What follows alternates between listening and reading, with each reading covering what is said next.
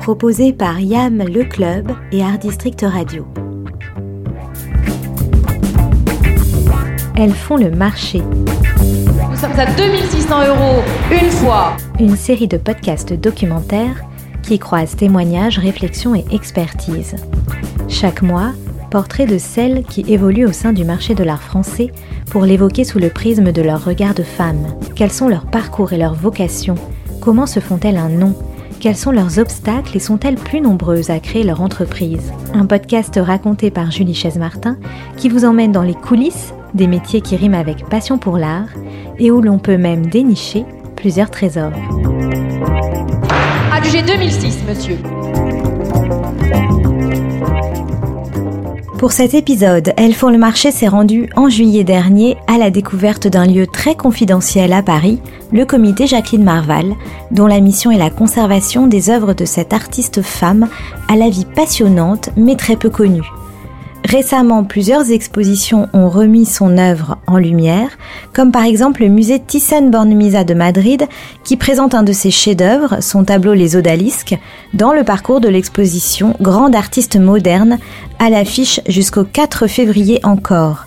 Mais aussi le Petit Palais à Paris, qui présente quatre tableaux de Jacqueline Marval dans la grande exposition Le Paris de la modernité, encore visible jusqu'au 14 avril, ainsi que le Mills Garden Museum à Stockholm, en Suède, qui organise la première exposition rétrospective de l'artiste à l'international, Jacqueline Marval, Fauvisme, Féminisme, Flamboyance, du 10 février au 19 mai 2024. Une riche actualité donc. Tout de suite, visite du comité Jacqueline Marval pour en savoir plus.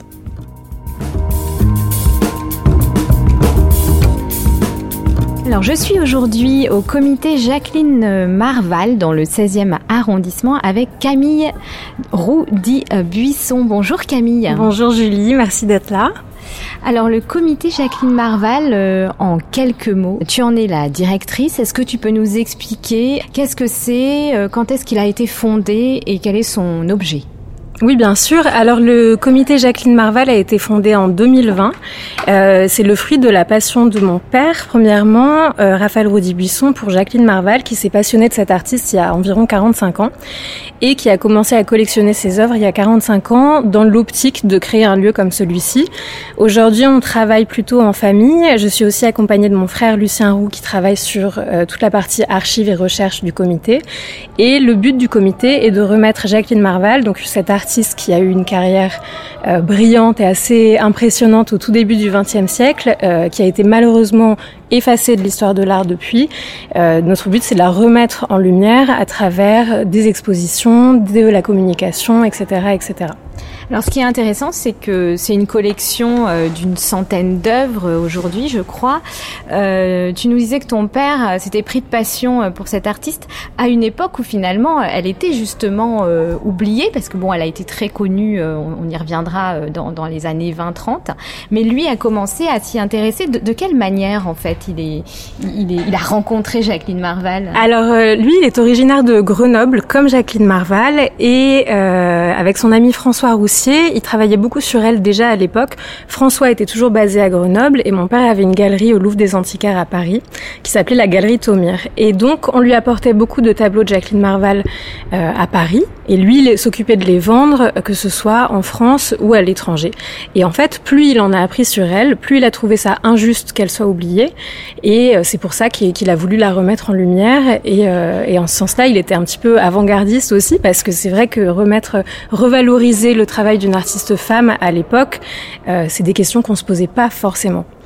Alors pour remettre en contexte, dans un contexte historique, Jacqueline Marval, est-ce que tu peux nous raconter en quelques mots déjà quel était un peu son, environnement Est-ce qu'elle elle venait de Grenoble mais elle est montée à Paris Qu'est-ce qui s'est passé à ce moment-là?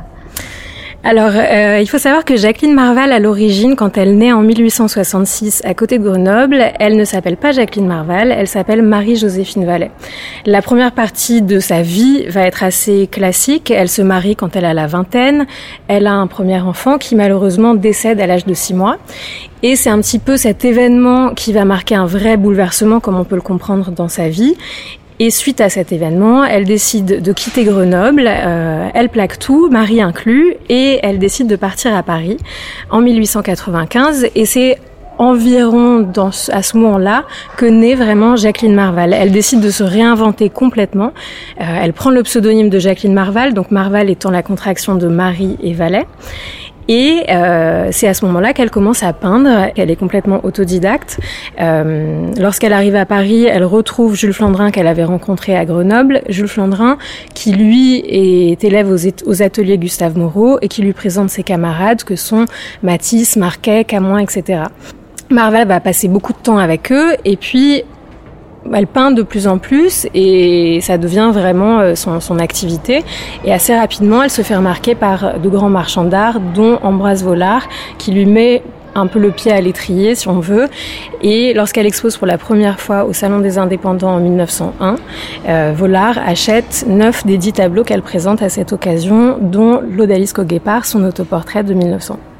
Est-ce que à, son époque, euh, elle était un peu euh, une sorte de d'unicum, enfin de par, par, rapport aux femmes artistes euh, qui font carrière ou est-ce que finalement chez Ambroise Vollard il y avait beaucoup de femmes ou elle est un peu la, la seule Enfin comment comment ça Alors il y a, on peut pas dire qu'il y avait beaucoup de femmes chez Ambroise Vollard. Elle n'était pas non plus la, la seule.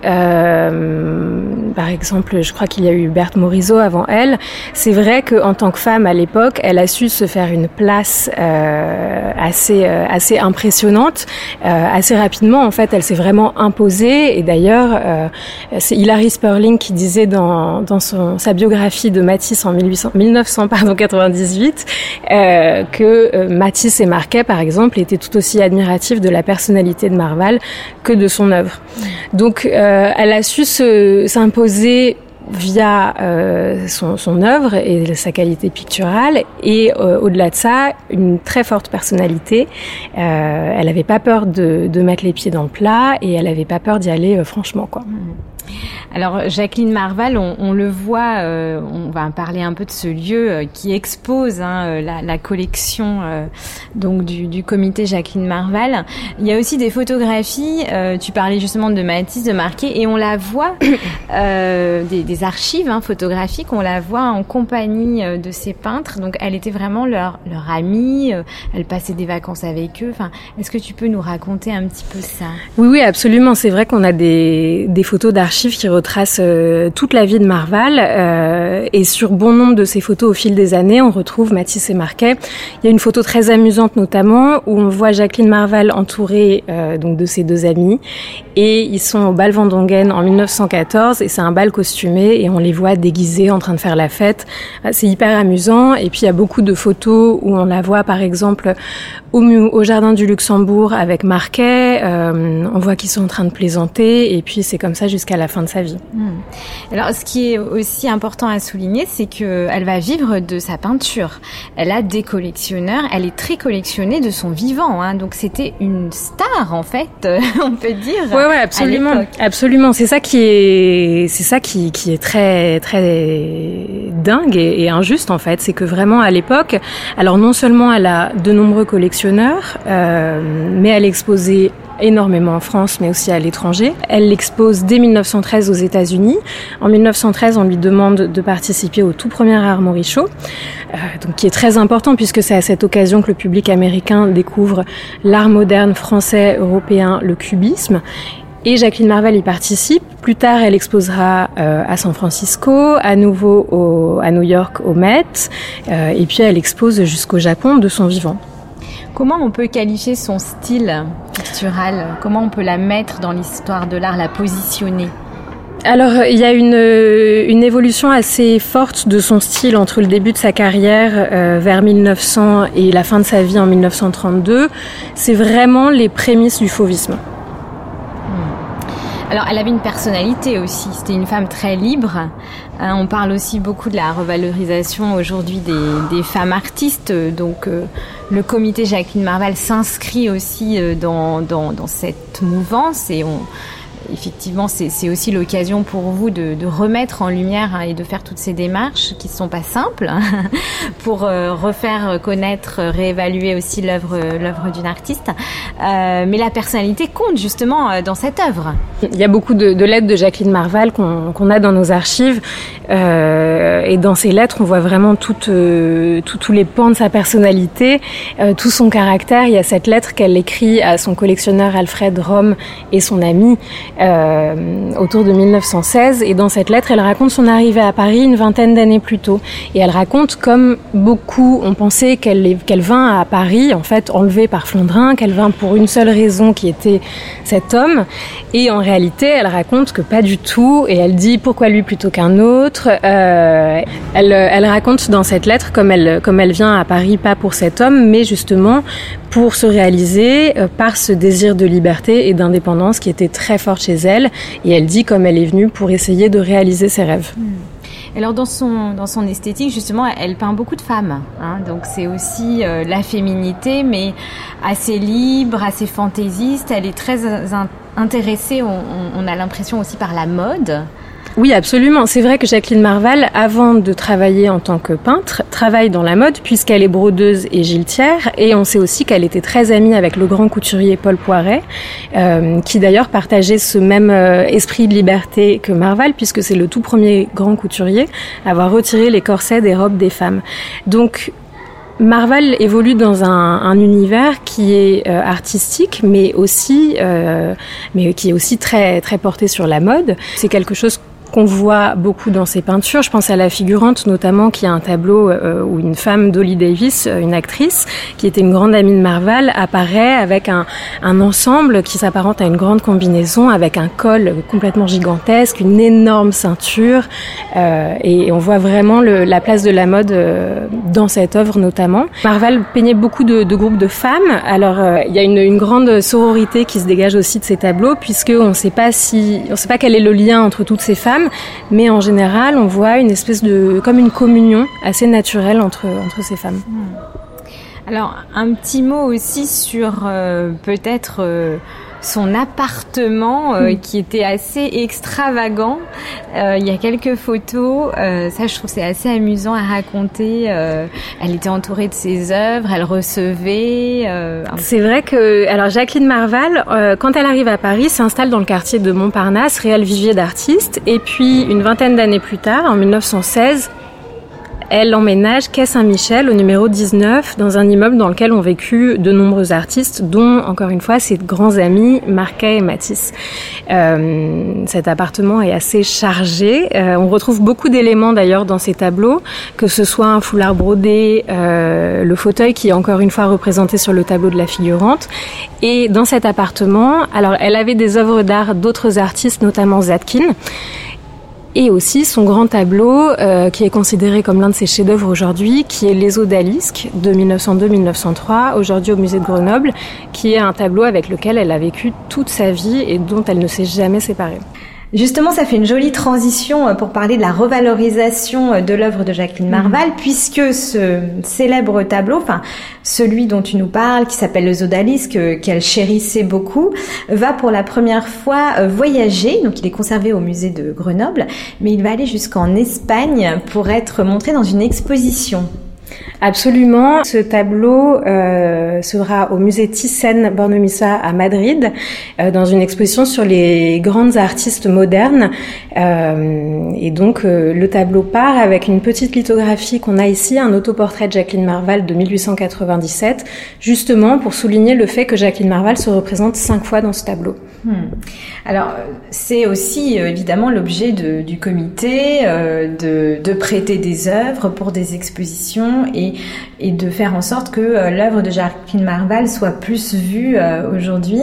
Euh, quels ont été les, petits succès déjà, les, démarches qui ont abouti alors oui, absolument. On travaille beaucoup de façon à la faire exposer dans des musées. Pour l'instant, c'est plutôt de façon temporaire.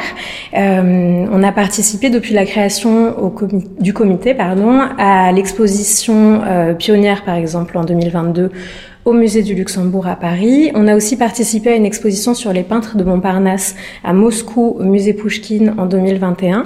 Euh, C'était une exposition très intéressante parce que Jacqueline Marval était loin d'être l'artiste la plus reconnue aujourd'hui de toute cette exposition.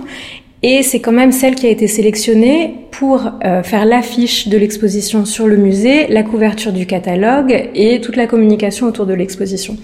Donc ça, c'était un, assez joli succès. Et euh, prochainement, on va participer à l'exposition euh, Le Paris des modernes au Petit Palais. Donc il y a, effectivement la la revalorisation dans les musées et j'imagine aussi qu'il y a la recherche des œuvres qui sont dispersées dans les collections privées pour aussi faire un catalogue raisonné.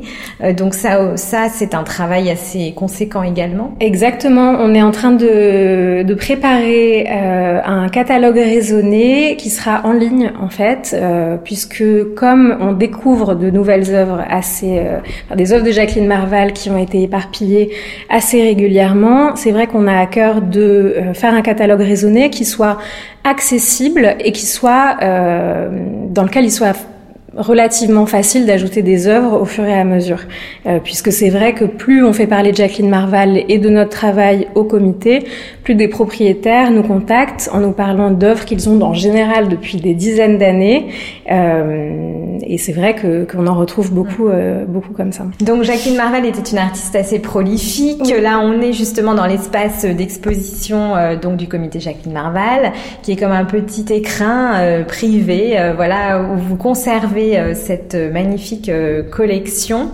peut-être là, on est dans, dans un petit recoin. peut-être un petit mot sur un, un, des tableaux qui est près de nous pour conclure cette interview, Camille. Alors ici, on voit un tableau de 1907 qui est très intéressant, qui s'appelle Bouquet sombre. Euh, alors, il faut savoir que Marval a peint énormément de bouquets de fleurs. Elle était d'ailleurs très connue pour ça. Son, un de ses surnoms à l'époque était la fée des fleurs. Et euh, sur ce bouquet, on voit une miniature de la Vénus accroupie. Euh, et c'est assez intéressant parce qu'en fait, Marval a réalisé plusieurs bouquets sur lesquels on aperçoit cette Vénus, mais sous des angles différents. Par exemple, derrière moi, il y a un autre bouquet de fleurs euh, qui appartenait à Marquet d'ailleurs, et sur ce tableau, on retrouve cette même Vénus. Donc les fleurs, les femmes. Les fleurs, les femmes et ce côté euh, d'une même silhouette sous des angles euh, différents est assez intéressant parce que c'est quelque chose qu'on retrouve souvent chez Marval puisque relativement souvent Enfin, on a beaucoup de, on a beaucoup de photographies de Jacqueline Marval qui pose euh, elle-même sous beaucoup d'angles différents, et souvent dans ses œuvres, on retrouve comme dans les odalisques, une même femme sous différents angles. C'est aussi le cas des trois roses, c'est le cas d'un bouquet pour la victoire. C'est quelque chose qui revient très souvent et euh, ça nous en dit plus sur sa façon de travailler également.